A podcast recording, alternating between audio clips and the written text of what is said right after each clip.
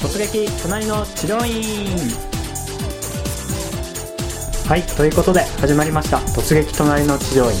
本日は第9回をお届けいたします。インタビュアーは私株式会社工藤研の斉藤です。よろしくお願いいたします。第9回の突撃隣の治療院も全3回に分けてお伝えしてまいります。今回のゲストは株式会社工藤研 PPC 担当の吉尾さんです。吉尾さんには気候生態院に突撃してもらいました。それではどうぞお聞きください。なんかあのーそのまあ施術効果を最大限こう高めるとか、はい。うん、そういった作用があるようなことを聞いたことがあるんですけれどもそういうふうにも気候って使えたりするんですかね。施術効果を高める。そうですそうです一般の治療家の方が気候を勉強するはい。一つの理由として、はい。自分が持ってるまあ施術の効果をこう高めるっはい。ていうような作用はい。があったりって聞いたことがあるんですけども、あそういう、はい、お話もあると思います。まあ、今回は、はい。まあ中止だからねそうですね。ちょっと違いますけど、あ、それはあれですよね。針打ったりとあか視圧するときに気も一緒に送ると、より効果が、えー増しますよっていうう話です、ね。んそうですそうです、はでもこの先生は本当にもうじゃあ手のそうですね。治療するような、はい、全く触れることなく、うーん。実際受けた後いかがですか？体の変化っていうのは。そうですね。先生が、まあえー受けた1時間後とか、まあ、5時間後とかそのぐらいにちょっと変化があるかもしれないですと、うん。でそので体、まあ、け気だるく感じたり、はい。眠たくなるかもしれないですねって言って、まあ、実際自分も1時間、まあ、施術終わって、えー軽くご飯食べて家に帰ったんですけど、はいまあ、ご飯食べたせいなのか気候のせいなのか分かんないですけど眠たくなってちょっと昼寝しました、はい。体は割とじゃあすっきりしたそうですね。感じですか、はうーんそうなんですね。じゃあそういった施術はもちろんそうなんですけどもその後の、えーメンテナンスの説明だったりとかい、はい。体についてっていう説明もしっかりされてっていうような感じですかねなかったですね。あそれにはついてなかったそうですね、まあ大体最初にお風呂に、まあ、きちんとは私の場合ですね、あはいきちんとお風呂にね、30分から1時間入りなさいとか、うん。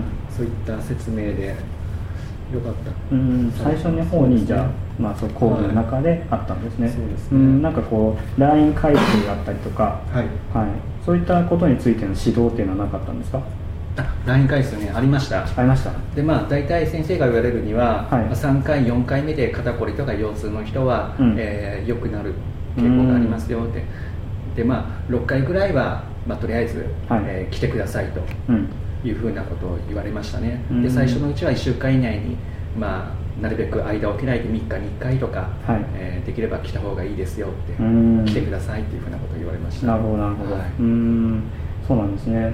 全体的にそしたら、まあ、まあ今回気候生態ということだったんですけどもこれからもこう通おうかなっていう感じで今思ってますか？いや思わないです。思わない。はい。でまずその思わない理由について。そうです、はい。施術の効果がちょっといまいち自分ではうん。分からなかった分からなかったっていうところですね。はいはいはいまあはい。今回時間にして10分ぐらいだったんですけど、うん。もひょっとしたらもっと長くえ例えば40分とか、うん。ね、できればまあ長いかもしれないんですけど1時間とか、はい。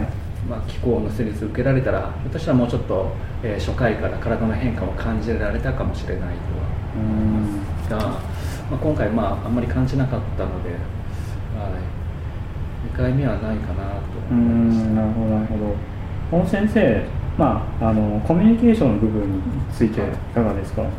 そうですね。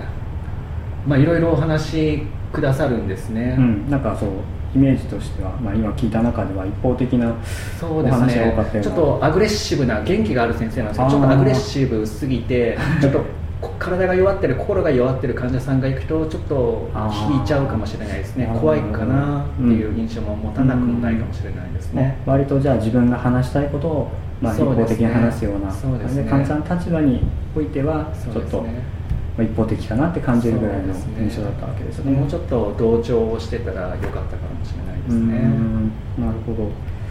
逆に逆にというかその他この治療院さん気候生態院さんで何かこう良かった点、はい。見習うべき点っていうのは何かありましたか、そうですね。まあそそうですね。説明の仕方はまあ分かりやすかったんですね、うんうん分かりやすく噛み砕いて教えてくれたのでそれはすごく良かったですね、うん。うんであとまあ情報量も、まあ、実際多かったうんですし、そうですね。あとは あとはあとはなさそうですか？あとはまあ面白い先生だなとは思いました。うーんなるほどね、はい。あとじゃああれですかね、まあ、治療院さんのまあ施術じゃないですけれども、はい。まあホームページっていうところがすごく見やすいっていうことだったし、あと PPC もじゃあこの生体師さん出してたんですか？そうです。ヤフー。で PPC やってたんですよね。そうですよね。はい。その辺のどうなんですかね、まあ、一般的なちょっと気候っていうまあキーワードだったりとか、はい。もしくはそういう、えー治療効果を歌う時に、はい。まあ、ちょっと難しいはい。まあ表現だったりすると思うんですけれども、はい。その辺なんかこう例えば一般の治療家さんが使えるような、はい。うん、広告文の作るコツだったりとか、はい。もしくは審査が通るようなはそういう気候生態の通るぐらいのいはい。何かこう難しい施術もしくは、はい。えー症状に関しての広告出す時になんかポイントとかって何かありますか？そうですね、えー疾病名プラスはい。治るとか、うん、まあ、感知すると思わせるようなそういう表現は使わないってことですうん、よね、それは NG ってことですね。そうですね、はい。例えばまあ、えーまあ、体、まあ、広告文の例としては体に優しい気候治療だとか、本当にまあ訴求力はちょっと損なわれるんですけど、まあ、うん。当たり障りのない広告文にするしか方法はないですね、であとサイト上の表記も、はい。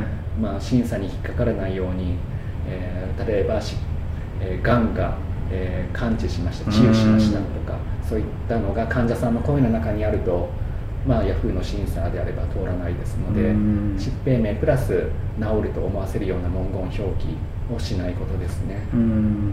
なるほどなるほど、まあ、Google とやっぱ Yahoo それぞれはい。ちょっと通りにくいところとか、はい。うん、それで特徴がありますもんね。そうですね。Google の場合ですとサイト上にそういった表記がある程度あっても問題ないんですね、うん、Yahoo の場合ですと広告文もそうですし、えーサイト上にそういった表記があると通らないです。うん、なるほどなるほど、うん。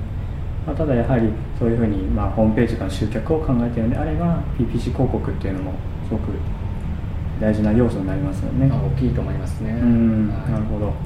とそしたら最後にはい。何かこうお聞きになっている先生にですね、はい。はい。まあ、今回言ったこの経験からですね、何か、まあ、アドバイスというか、はい。言いたい言っておきたいこととか何かあったらお願いします。そうですね。多分お聞きになってる先生は、まあ、はい。大丈夫だと思うんですけど、うん。まあ、もし自分に患者さんに伝えたいこととかうん。があったとしても、まあ、患者さんのその精神状態とか体の状態を見ながら相手を観察しながらうまく伝えていくっていうことが一番大事かなと思いますね。そうすることで患者さんも、えーあこの先生なら安心して自分の体任せられるなと思うようになってくれると思うのでまずはそこで、えまあ、きちんと関係を作ってあげる一つ一つのコミュニケーションな関係を作って安心させてあげるっていうところが、まあ、2回目3回目の施術に、行くことになる、まあ、そのきっかけになるんじゃないのかなと思います。そうですね。やっぱりこう相手側はいろいろ不安だったりとか、はい。うん、いろんな思い抱えてますからね、はい。うん。まあ、ちょっと一方的なはい。ものもあったと思いますけど、うん、その辺をちょっと組んでいただければというところですね。はい。はい、わかりました。えーということでですね、えー突撃隣の治療院第9回目のインタビューをお届けしてまいりました。え今回お聞きいただいたですね、え吉尾さんの、え素人目線でですね、え意見というものをぜひ参考にしていただいて、え先生のですね、治療院経営に役立てていただければと思います。それでは吉尾さんありがとうございました。ありがとうございました。